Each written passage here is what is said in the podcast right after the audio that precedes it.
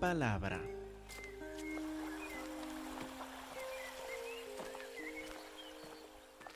Hermanos, por favor, abren sus Biblias a Mateo capítulo 27. Mateo 27, versículo 1. En el pasaje que prepararon para la escuela dominical hoy, ustedes leyeron de cómo Jesús fue entregado a los romanos, y cómo estuvo delante de Pilato, como otra vez fue acusado injustamente, luego entregado para ser crucificado. Deseamos ver algunas cosas, hacer algunas observaciones más de este pasaje, empezando en capítulo 27, versículo 1. Venida, venida la mañana, todos los principales sacerdotes y los ancianos del pueblo entraron en consejo contra Jesús para entregarle a muerte. Lo llevaron atado, lo entregaron a Poncio Pilato, el gobernador. Noten que, como ustedes vieron en la escuela dominical, no tenían la intención de escuchar algunas quejas justas contra Cristo Jesús y determinar algo justo en cuanto al caso de él, su propósito desde el principio fue entregarlo a la muerte. Y aparece una frase muy llamativa en versículo 2. Lo llevaron atado. Si pueden imaginar por un momento, lo llevaron atado, estas manos que tocaban a los leprosos para sanarlos estas mismas manos que bendecían a los niños, que tocaban a los niños para bendecirlos cuando los discípulos se quejaron, estas mismas manos que bendijo el pan y los pececillos y repartió comida a las multitudes, estas mismas manos, ¿qué habían hecho de mal estas manos? Nada. Y el poder que había en estas manos también, hasta para echar demonios, legiones de demonios de la gente. Estas manos de amor y de compasión, de poder, fueron atados.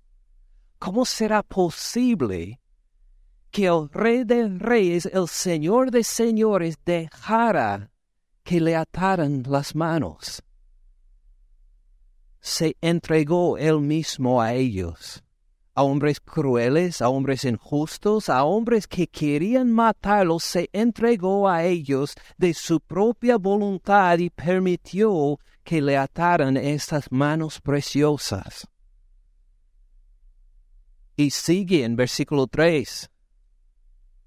Entonces Judas, el que le había entregado, viendo que era condenado, devolvió arrepentido las treinta piezas de plata a los principales sacerdotes y los ancianos, diciendo, Yo he pecado entregando sangre inocente. Y estos pastores del pueblo, el sumo sacerdote y los ancianos del pueblo, pues esta es su responsabilidad, pastorear al pueblo atender a las necesidades del pueblo, ministrarles al pueblo. Cuando llega uno que se siente el peso del pecado encima de él, hasta el punto de llegar ahí a decir, he pecado, entregando sangre inocente, ¿llegan estos para ministrarle? No. Ellos dijeron, ¿qué nos importa a nosotros? Allá tú, este es tu problema noten como ninguno de ellos, ni el sumo sacerdote, ni los ancianos del pueblo, ni Judas, quiere tomar la responsabilidad por esta sangre inocente. El sumo sacerdote, los ancianos del pueblo nada más dicen, esto no es nuestro problema. Tú tienes que ver en cuanto a la entrega de este hombre por esta sangre inocente y Judas no puede cargar la responsabilidad y dice, he pecado y luego se desespera. en vez de buscar el perdón de Jesús, se quita su propia vida, se desespera, no encuentra forma de poder quitar el peso de haber entregado a Jesús de encima de él. Pero tampoco los otros saben qué hacer con esta sangre, como vemos en versículo 24, adelantando hasta el versículo 24. Ni Pilato sabe qué hacer con esta sangre, viendo Pilato que nada adelantaba, sino que se hacía más alboroto, tomó agua y se lavó las manos delante del pueblo, diciendo, Inocente soy yo de la sangre de este justo. Allá ustedes, esto es problema de ustedes. No tengo nada de culpa en cuanto a esta sangre. Versículo 25, respondiendo todo pueblo, dijo, su sangre sea sobre nosotros y sobre nuestros hijos. Dijeron que nosotros llevemos la responsabilidad, la culpa por la sangre de este justo. Nadie sabe manejar bien esa sangre. Judas que se desespera y se suicida, el sumo sacerdote, los ancianos del pueblo que dicen, Ah, esto es tu problema, no tenemos nada que ver con esto. Poncio Pilato que se lava las manos para decir que yo soy inocente de esta sangre, y el pueblo que dice que su sangre sea sobre nosotros y nuestros hijos. Tal vez llegamos al final del versículo 25 a decir, ah, ves, ves que cuán malos son los judíos, por lo menos los judíos en esta generación, cuán malos son ellos y hasta pidieron que su sangre sea sobre ellos. ¿Cuán malos son? Bueno, hermano, si así piensa, nosotros no tenemos los beneficios de la sangre si no reconocemos nuestra culpa en esto también. Él murió por nuestros pecados también. Nosotros somos responsables también por la sangre justa de Cristo Jesús derramada injustamente. La gloria sea a Dios, que además de tener la culpa por haber pecado, por ser el motivo por el cual Jesús fue a la cruz, que también por esta misma sangre recibimos la redención y el perdón de nuestros pecados. Note bien el versículo 26 entonces le soltó a Barrabás, habiendo azotado a Jesús, le entregó para ser crucificado. Vemos aquí algo que nos sorprende de Mateo en este y los próximos versículos. Cuando dice habiendo azotado a Jesús, como muchos de ustedes saben, habla no solamente de azotarle con un látigo, sino con un látigo que tenía como varias, ah, varios filos. Y en estos filos había pedacitos de metal como alambre de púa o como huesos. Y estaban metidos en estos filos para que cuando le daban el azote no solo le dolía por el tocar el látigo a la piel, sino que estos pedacitos de metal arrancaban la piel también. Era una forma de tortura común para los romanos que nunca, nunca lo hicieron a los ciudadanos romanos. Esto sería una crueldad para ellos, pero para los otros así les azotaban dejando que toda su piel, que su carne se quedara molida. Hasta se quedaban testimonios de testigos de vista que en esa época vieron esa clase de tortura, que dijeron que el azotado se quedaba a veces con los, los huesos descubiertos porque le quitaban la carne junto con la piel de azotarle tanto, o se le quedaban descubiertos los órganos internos. Es una tortura que es difícil imaginar. Pero Mateo solo dice habiendo azotado, utilizando el verbo en el griego precisamente para esta clase de tortura, nada más dice, habiendo azotado a Jesús, le entregó para ser crucificado y lo repasa sin estos detalles. Uno lo podría leer si uno lo leyera como una entre una revista, vamos a decir, uno pasaría por encima de este detalle sin notarlo, porque Mateo no, no lo describe en su en la sangre que derramaría en su tortura, en el dolor, el dolor inimaginable que causaba. Mateo ni lo menciona. ¿Por qué?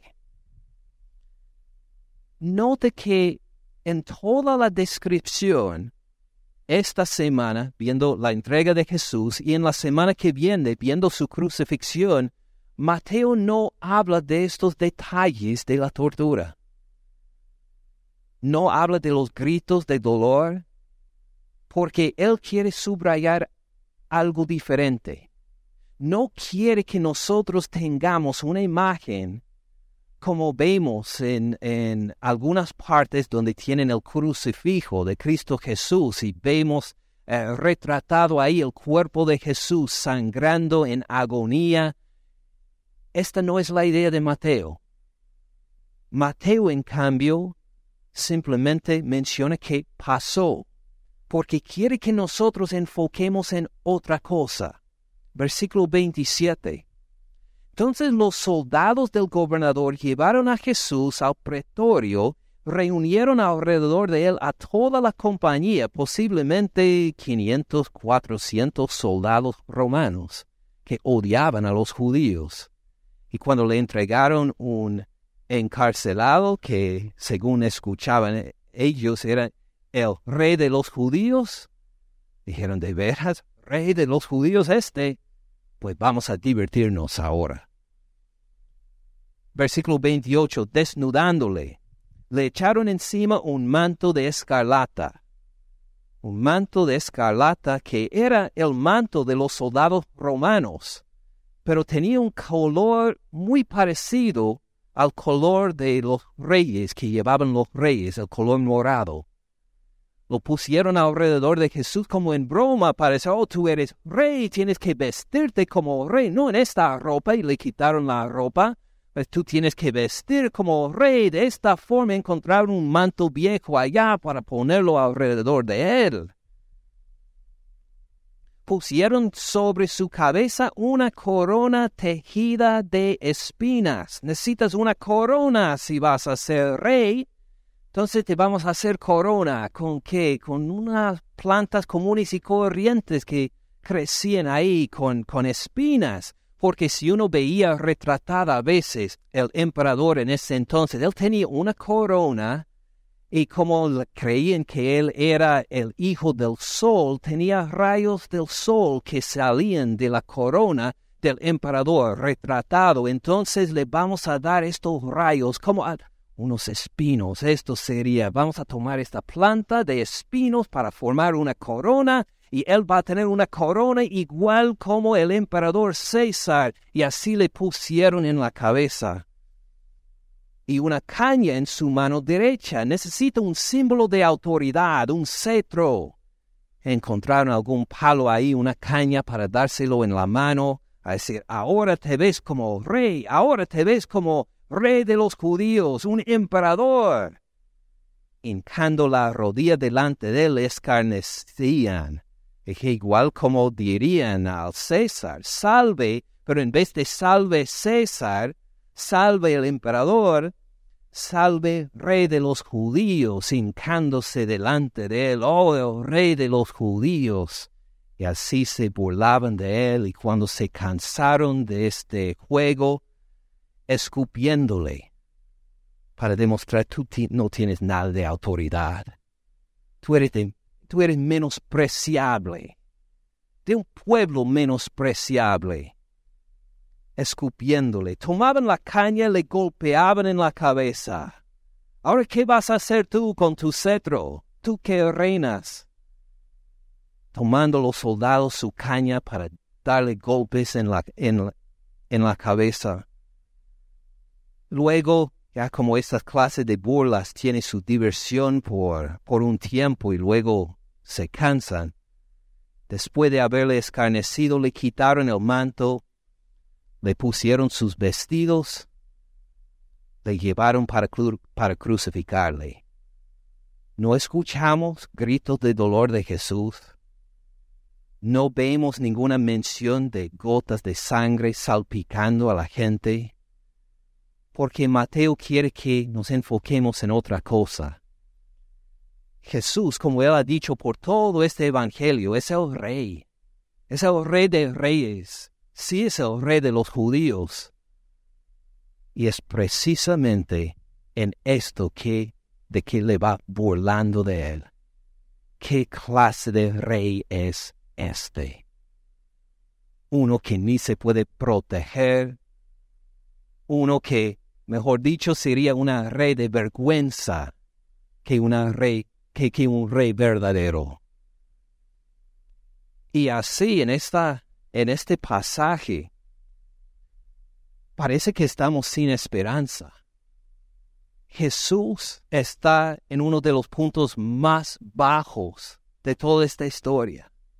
Sabemos nosotros que es rey, pero es precisamente en eso donde se burlan de él.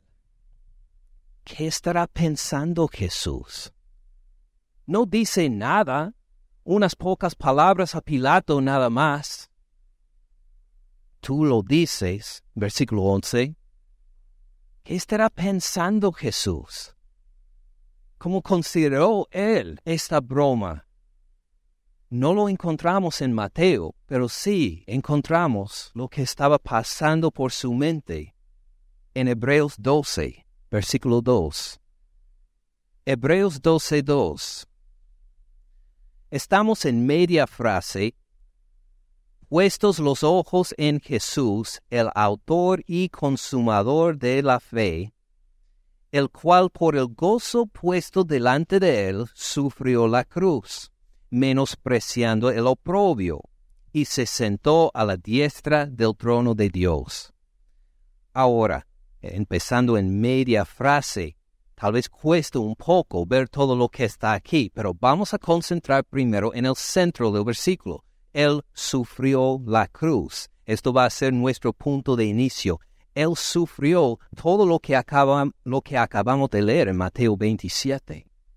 Jesucristo es 100% Dios y 100% ser humano. Él lo sintió, lo sufrió, agonizó, igual como cualquier de nosotros si estuviéramos en la misma situación. Él sufrió la cruz. No era que él era como eh, no, era que él fuera un superhéroe de alguna forma que recibiera estos azotes para decir, esto no me dolió. Él sufrió la cruz. Fue torturado de una forma escandalosa. Él lo sintió. Sufrió la cruz, sigue leyendo, menospreciando el oprobio menospreciando la vergüenza. ¿Se acuerdan cómo los soldados se burlaban de él en el punto de su identidad más destacado por Mateo, el hecho de que es rey? Y en este punto en que los soldados romanos tomaron como centro de su burla, esto fue de vergüenza, fue de oprobio. ¿Cómo reaccionó Jesús a esto? Menospreciando el oprobio. ¿Lo sintió? Claro que sí. ¿Le dio pena estar desnudo delante de 500 o más soldados para ser tratados de esta forma? Sí, claro, él sufrió la cruz, pero menospreciando el oprobio, no permitió que esta vergüenza consumiera su atención. Lo sintió, pero tenía su atención en otra cosa menospreció el oprobio. No es que no lo sintió, sino que lo puso de lado porque él tenía otro enfoque. ¿Qué es este otro enfoque? Tenemos que ir delante de donde dice Él sufrió la cruz. Antes de esto dice el cual por el gozo puesto delante de él sufrió la cruz, menospreciando el oprobio él pudo poner de lado esta vergüenza porque había gozo puesto delante de él. ¿A gozo ahí entre los soldados? Eh, claro que no. Eh, gozo en cuanto a la tortura, a la tortura, no, pero había un gozo puesto delante de él y esto consumía su atención. Esto fue el centro de su atención, este gozo, a tal punto que aun cuando llegaban esta eh, aun cuando llegó esta tortura y esta burla, él pudo pensar, tener su concentración en un gozo que no experimentó en ese momento, pero que estuvo delante. ¿Qué sería este gozo? Seguimos leyendo, por el gozo puesto delante de él, sufrió la cruz, menospreciando lo oprobio, se sentó a la diestra del trono de Dios. Ya pudo ver que al final de todo esto le esperaba un lugar, un lugar a la diestra del Padre. Con su atención en esto, aunque sufrió la cruz, pudo ver dónde iba a estar a tal punto que menospreció la vergüenza y el oprobio con su atención en este gozo. Ahora, ¿por qué tanto gozo por sentarse a la diestra del trono de Dios? Por favor, pongan un dedo en Hebreos 12.2. Vamos a volver a esto en un momento. Vayan a Juan 17. Juan 17, versículo 1. Juan 17, 1. Esta es una oración que Jesús oró el día anterior con sus discípulos después de la última cena. Empieza a describir este gozo.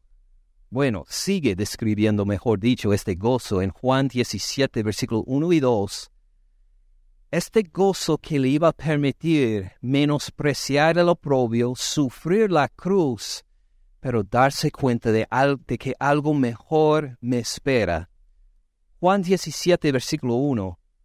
Estas cosas habló Jesús levantando los ojos al cielo, donde está sentado su Padre, claro, donde le está esperando este lugar a la diestra de su Padre puesto los ojos en los cielos, ya viéndolo con anticipación, pronto voy a estar ahí, contigo, Padre. Y solo por esto voy a poder aguantar lo que viene. Puestos, levantando los ojos al cielo, dijo, Padre, la hora ha llegado, glorifica a tu Hijo, para que también tu Hijo te glorifique a ti. Escuchen bien ahí, quiere convivir con su Padre. ¿Se ¿Te acuerdas, Padre, de la gloria que tuvimos desde antes de la fundación del mundo? ¿Te acuerdas de este tiempo que pasamos juntos desde la eternidad en la gloria cuando anduvimos en comunión? Pronto llega la hora para volver allá. Glorifícame. Con esta gloria que tuve desde antes de la fundación del mundo, glorifica a tu Hijo, para que también tu Hijo te glorifique a ti. Glorifícame para que pueda reflejar esta gloria tuya, para que podamos otra vez estar en la convivencia que teníamos antes de la fundación del mundo, antes de mi llegada acá. Padre, por favor, quiero estar contigo. Este es mi gozo, este es mi deseo esto va a ser soportable la tortura que me espera. Esto va a ser soportable la vergüenza y el oprobio que me espera. El hecho de que en algún momento que ya puedo ver, así voy a estar contigo. Versículo 2, esto solo es parte del gozo. Versículo 2, ¿cómo le has dado potestad sobre toda la carne, me vas a dar autoridad sobre toda carne, sobre toda persona, sobre toda, eh, cada tribu, nación y lengua, va a ser una autoridad completa sobre todos en la tierra. Fíjense bien en cómo termina versículo 2, para que dé vida eterna a todos que le diste, a mí, tu Hijo para que te dé vida eterna a todos lo que le diste. Es Escuchen bien este gozo. Este gozo viene por poder ver otra vez, el poder convivir con el Padre, pero no solo, sino con todos nosotros también que tenemos fe en Cristo Jesús como nuestro Señor y Salvador. Los que no solo hemos pecado contra Dios, sino los que hemos sido perdonados por la sangre de Cristo Jesús también. Escuchen bien, porque no quiero que pierdan este gozo de Cristo Jesús. Él se siente este gozo porque no solo porque va a vivir a convivir con el Padre, sino porque usted, si es salvo, va a estar al lado de él también. Porque usted va a estar en la vida eterna y nuestro Señor Cristo Jesús, aunque usted no había nacido todavía cuando Jesús habló estas palabras, ya ve dos mil años después conociéndolo, que le puedo dar vida eterna a nosotros que estamos sentados acá con fe en Cristo Jesús. Él tiene gozo no solo porque va a estar con el Padre, sino porque te va a recibirte a ti también en esta vida eterna.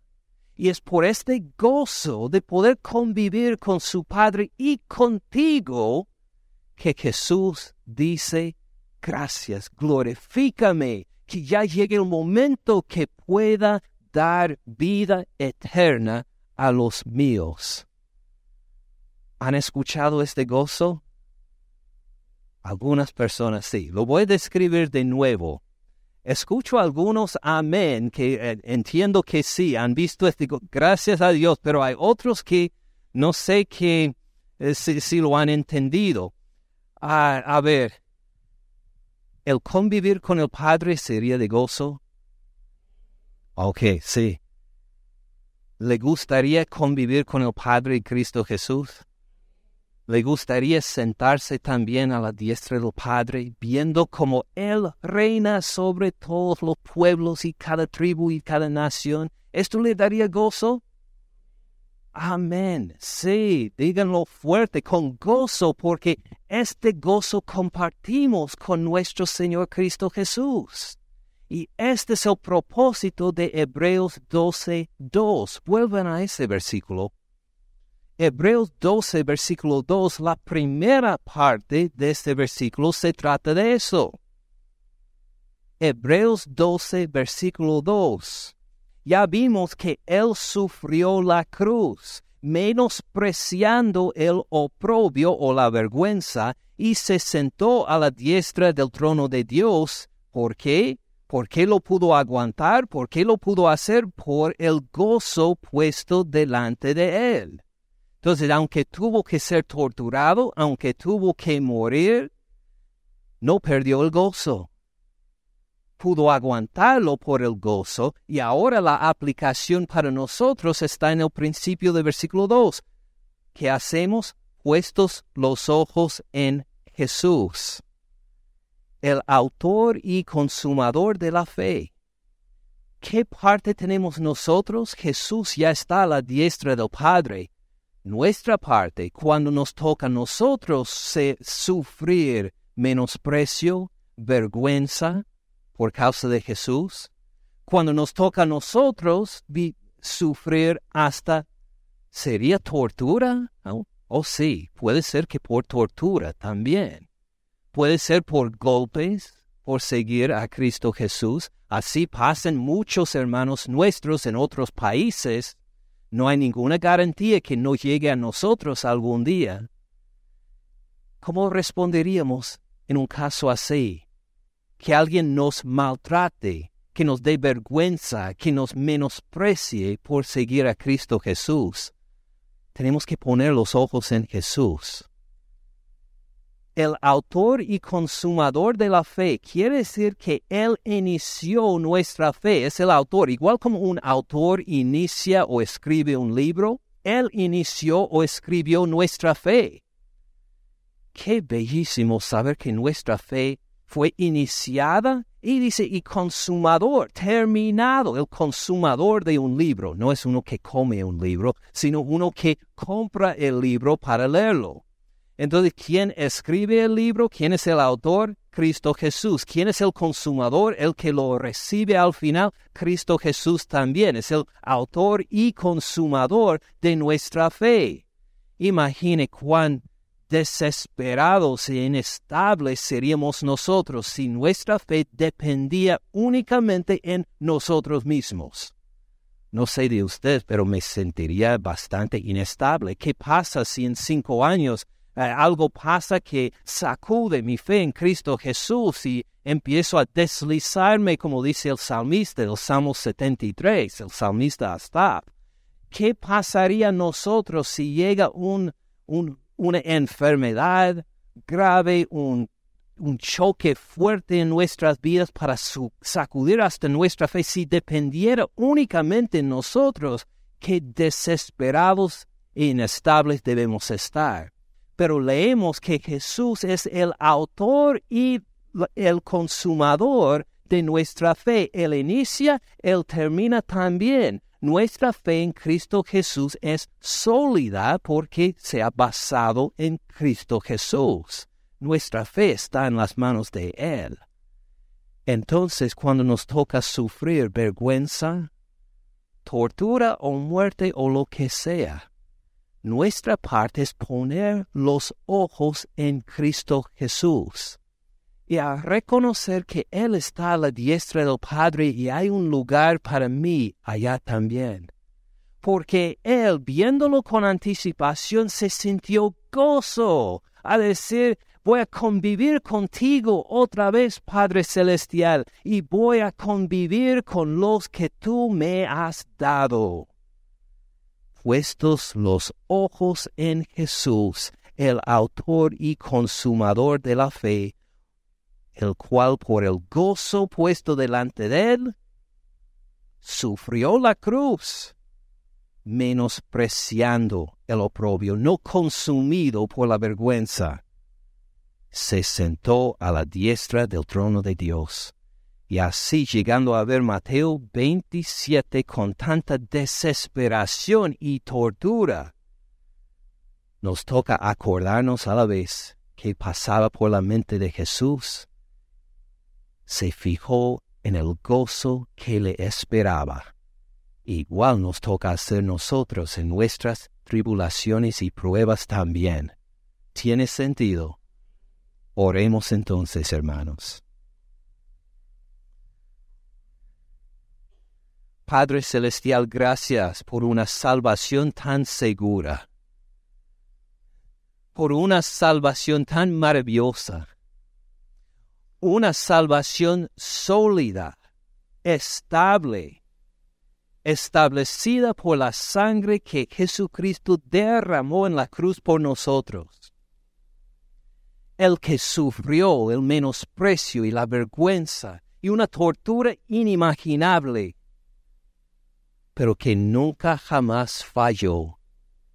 Nunca se apartó de tu voluntad, Padre Celestial, sino que lo cumplió por el gozo puesto delante de él, que pronto iba a estar a tu diestra, Padre Celestial, y no a solas, sino con nosotros también, porque nos has dado vida eterna en Cristo Jesús. Padre, pedimos por cualquier persona acá hoy que no tiene este gozo, que no entiende este gozo, mejor dicho, que piensa que de su propia voluntad, de sus propias buenas obras, va a ser aceptable a ti. Por favor, Padre Celestial, alúmbreles a estas personas, si hay algunos acá hoy, alúmbreles con tu Espíritu Santo para que vean que nunca jamás van a poder hacer lo suficiente para ser aceptables a ti. Porque todos hemos pecado y somos destituidos de tu gloria. Pero tú mandaste a tu Hijo Jesús, por amor por nosotros, a morir en nuestro lugar y aunque la culpa de su sangre cae sobre nosotros por nuestros pecados contra ti, tu Padre Celestial con esta misma sangre nos has perdonado, nos has dado vida nueva y ahora somos justificados legalmente, aprobados delante de ti, Padre Celestial, al lado de tu Hijo Jesús, el que murió por nosotros. Padre, haz que cada uno de los que están acá entendamos bien esta salvación por la sangre, para que andemos en gozo. Lo que sea la prueba, lo que sea la tribulación, lo que sea la tentación, lo que sea el llamado al pecado, lo que sea aún la tortura y la muerte. Nunca permitas, Padre Celestial, que nuestra vista se quite de este gozo de convivir contigo, con tu Hijo Jesús eternamente, por la sangre que Él derramó por nosotros en la cruz. En el nombre de tu Hijo Jesús oramos. Amén. Gracias por escuchar al pastor Ken en este mensaje. Para más recursos, visite caminandoensupalabra.org.